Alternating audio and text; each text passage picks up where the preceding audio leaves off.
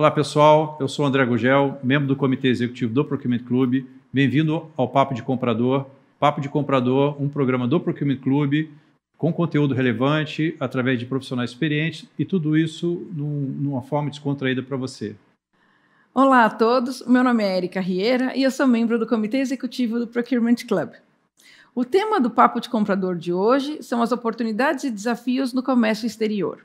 Nós vamos falar de geopolítica e os desafios ligados à moeda, a questões fiscais e etc., que envolvem diferentes ramos da indústria e do comércio aqui no Brasil. Papo de Comprador é um programa que tem patrocínio de Avipan, Viagens Corporativas e Eventos, Level, Soluções Especializadas em Procurement e com apoio da RC Online. Olá, pessoal. Bem-vindo de novo ao Papo de Comprador. É, a gente está falando aqui sobre cenários, desafios do comércio exterior. Eu já queria emendar aqui com uma pergunta que é o seguinte: é, inclusive na parte anterior, né, na semana passada, vocês comentaram da questão de fontes, né, de a necessidade de desenvolver novas fontes, né. A questão é, a China sempre foi a principal hub, uma, a, talvez a grande hub global de insumos, né, de vários setores, né, em questão de custo, inclusive, que vocês também mencionaram. Como é que vocês estão vendo isso? É, na visão de vocês de futuro, esse cenário se perpetua e continua assim? Ou existe um cenário já que começa a trabalhar de ter fontes alternativas e eventualmente mitigar um pouco o risco de não ter todos os ovos no mesmo cesto, né?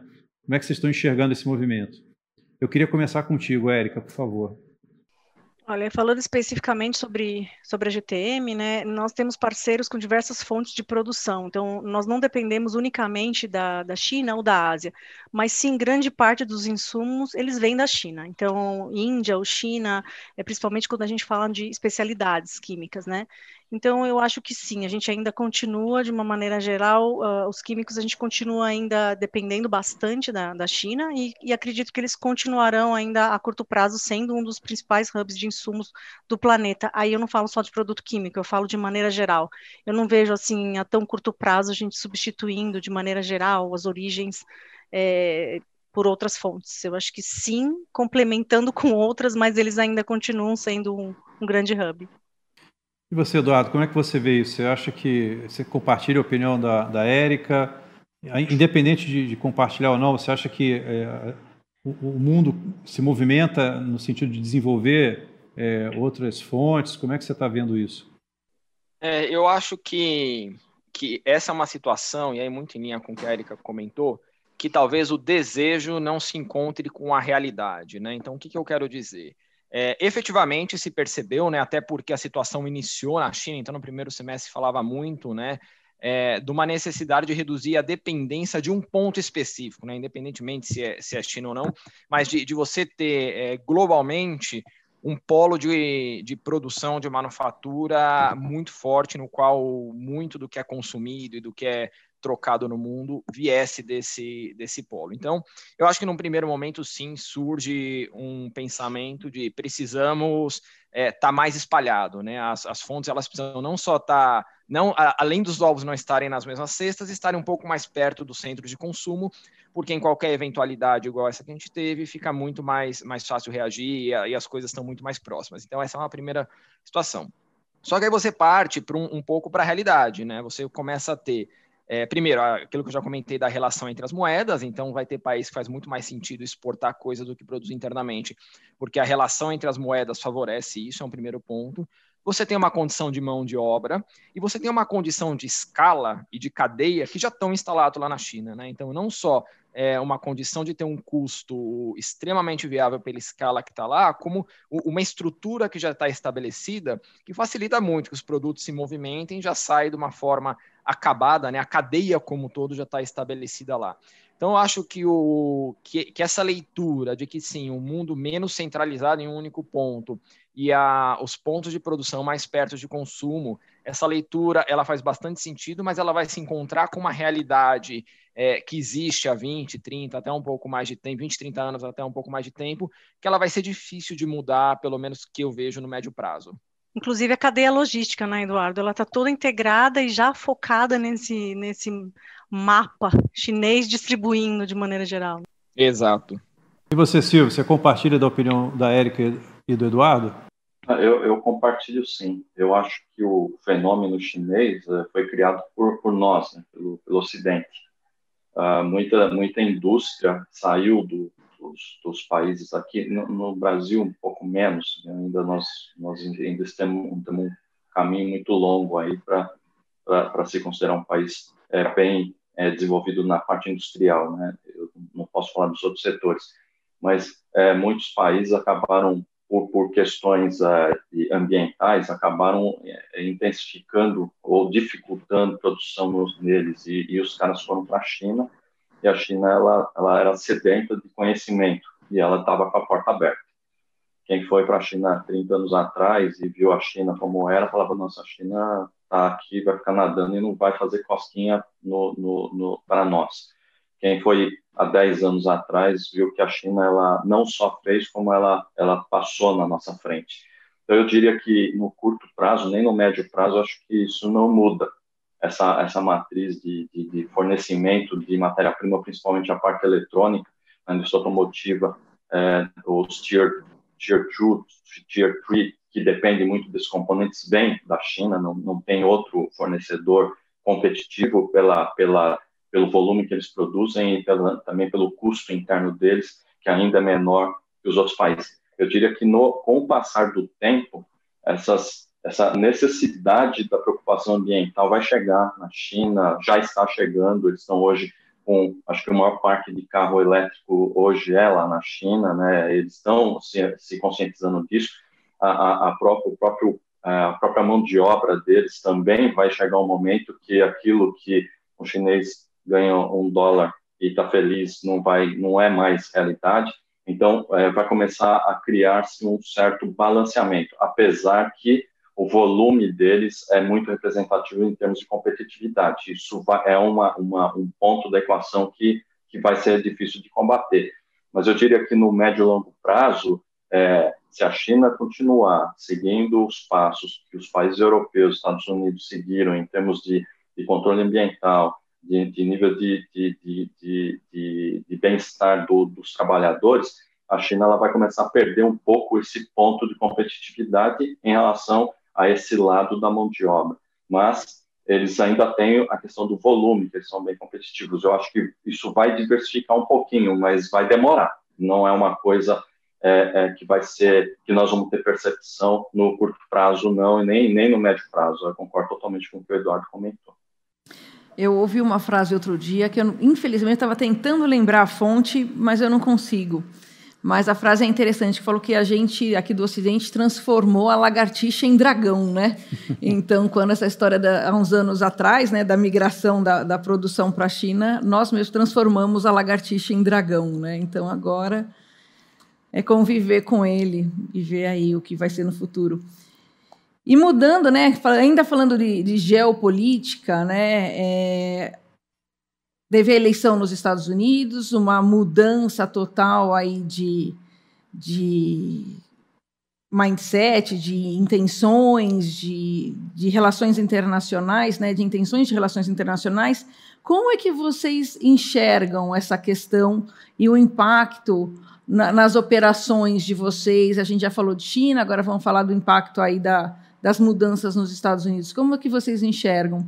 Silvio, eu queria começar com você. É, eu acho que a, essa eleição ela vai voltar ao que era antes, né? Uh, antes da, do Trump. O Trump ele, ele, ele tinha aquela onda nacionalista muito forte nos Estados Unidos, impondo muitas restrições no México, que era o, praticamente o quintal de produção dos Estados Unidos e, e o México, com essas restrições, ele, eles estavam com um risco muito grande de, de sobretaxação dos produtos que eles exportavam para lá. E, e, e o, o, Binden, em contrapartida, ele tem a cabeça um pouco mais aberta, ele deve focar em outras coisas que vão trazer valor para eles e deve voltar um pouco ao que era antes. Inclusive, ele já sinalizou com a China que deve retomar é, um, um, comércio mais aberto com eles. Isso para o mundo deve ser positivo, porque os Estados Unidos é o maior consumidor de produto chinês e automaticamente a China é um, um dos, acho que é o maior consumidor de insumo, né? além deles fornecerem muitas coisas, mas eles compram muita matéria-prima básica e o Brasil acho que é um dos maiores fornecedores desses insumos para a China. eu acho que, que no fundo vai ser super positivo para todos. A única o, ponto que eu coloco é que o Brasil precisa é, não depender só de commodities. Na exportação, o Brasil precisa se se aparelhar para ser uma, uma, uma, potência mesmo em, em, outras áreas, não só nessa, é, porque acho que isso é, não, não, traz desenvolvimento para o país inteiro, fica muito restrito a, a, algumas regiões do país. Então, eu, eu, diria que é, foi positivo, a gente ainda não, não, percebeu isso, mas eu diria que no, no, no médio prazo a gente vai ter é, é, é um, um, ganho com essa mudança. Né? Essa é a minha, minha opinião. Bacana, obrigada. Silvia, e você, Érica, o que pensa dessa questão da mudança aí no, nos Estados Unidos? Falar um pouco sobre isso na perspectiva do Brasil, né? Agora, no dia 4 de fevereiro, mesmo o Biden recebeu um, um relatório dos estudiosos americanos falando e sugerindo um pouco que ele rompesse com diversos tratados feitos com, com o Brasil até então. Então, eu acho que o mindset agora é bastante diferente do mindset do Trump. Então, eu, eu creio que as mudanças vão ocorrer, mas é preciso a gente aguardar nos próximos meses, uma vez que a entrada do Biden é, é muito recente. Mas eu acredito que a gente vai ter mudanças sim. E você, Eduardo, você compartilha dessa opinião? É, eu, eu acredito que, na, na, essência do tema, eu não vejo grandes mudanças. Então, eu acho que, que o Biden ele tem um estilo muito mais institucional, né? Então, é, você não tem aquela imprevisibilidade de vir um Twitter com palavras agressivas contra, contra a China, que ocasionalmente acontecia, você não tem é, aquelas instabilidades todas que vinham através de alguns discursos, eu acho que, que esse tipo de incerteza vai sumir.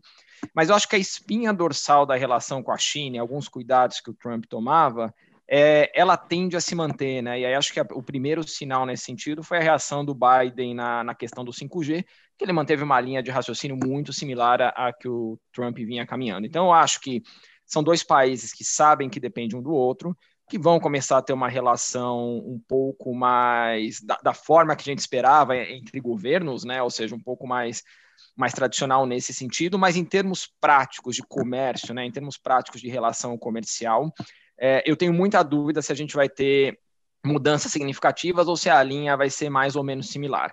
É muito na linha do que o Silvio comentou, eu acho que a, que a facilidade de relação, o interesse da relação do Biden com outros países, e aí acho que não é só China, acho que passa por Europa também, acho que passa, passa por uma série de players importantes aí no, no mundo, pode facilitar um pouco e pode abrir algumas portas que até então elas estavam um pouco, não diria que fechadas, mas elas estavam um pouco mais instáveis. Eu acho que no meio disso tudo, uma grande incógnita aí no que vai acontecer no governo dele é sobre o que vai acontecer com a economia americana, né? Ninguém sabe muito ao certo o que é essa inundação de dólar no mercado e o que os efeitos da pandemia de médio prazo é, podem fazer com as economias. E aí a economia dos Estados Unidos dando uma balançada, é, o mundo inteiro acaba sofrendo junto, e aí você acaba tendo algumas reorganizações ali, algumas políticas vindas do, do Biden que provavelmente pode alterar um pouquinho o, cenário. Então acho que vamos depender muito de como que o cenário econômico mundial vai caminhar. Legal, pessoal. A gente está terminando aqui, né? Temos uma pergunta final, né? Eu queria é, finalizar, vamos dizer assim, esse bate-papo, trazendo essa discussão para o cenário local. Né? A gente falou de China, falou dos Estados Unidos. É, a gente tem hoje no país é, um, um, governo que tem a sua ideologia. Né? Eu queria é, ouvir de vocês, na opinião de vocês, o quanto isso interfere né, na relação de negócio entre as empresas é, brasileiras e, e empresas é, de fora, né?